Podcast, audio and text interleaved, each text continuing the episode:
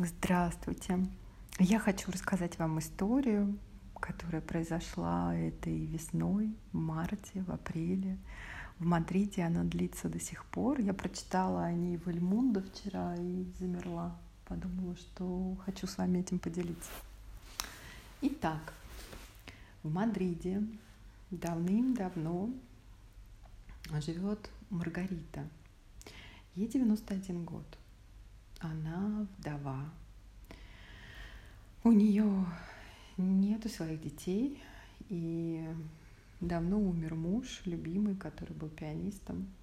Она любила слушать, когда он играл дома, когда он репетировал.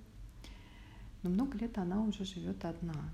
И пять лет назад Маргарита ослепла. Но книги — это очень важная часть ее жизни. Она до сих пор любит прикасаться пальцами к корешкам, проводить по отпечатанным страницам пальцами и вспоминать. Потому что книги — это ее страсть, которую еще приучила мама, которая работала машинисткой, но больше всего любила читать. И читать и привела эту любовь. И вот представьте себе, эта старая женщина живет одна — и до пандемии к ней приходит горничная, которая убиралась и занималась покупками, Ольга. А потом ей стало нельзя приходить, потому что начался же карантин, всех посадили дом, по домам. Также и произошло с Кончитой, которая помогала Маргарите ходить на прогулки, к врачам, когда надо. И вот тоже уже нельзя выходить на улицу. И вот эта темнота, вот это тотальное одиночество, которое на нее навалилось, и только радио. Но по радио не читают книги, а Маргарита слишком стара для того, чтобы узнать о том, что есть подкасты, о том, что есть аудиокниги. Этот мир для нее просто не существует. Вот она одна. И пусть она слепая, она может готовить себе, ухаживать за собой – но вот эта тишина становится невыносима.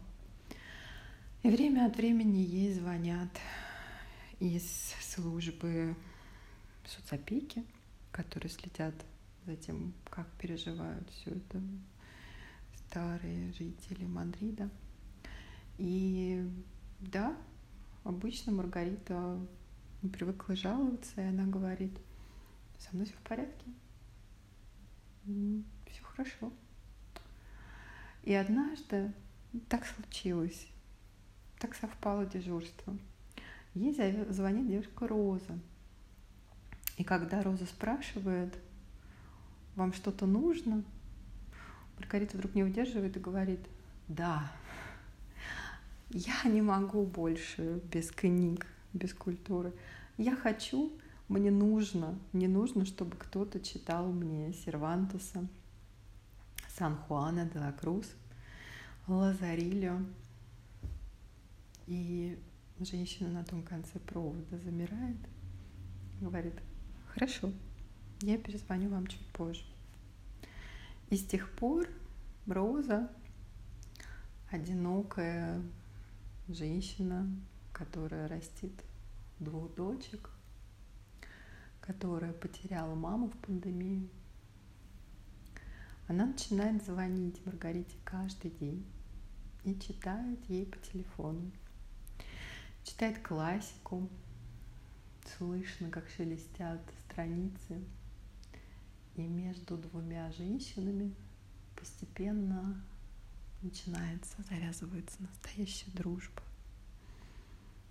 И вот они встретились только на этой неделе, уже в июле для того, чтобы одна могла увидеть, а вторая только прикоснуться,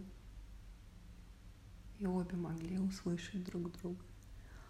И я подумала, боже мой, это так просто и так сложно. Ну, каждый одинок по-своему. Конечно, старики особенно. Как здорово, когда есть кому позвонить. Как здорово, когда можно обнять кого-то, прикоснуться к кому-то. Спасибо, что вы были со мной эти минуты.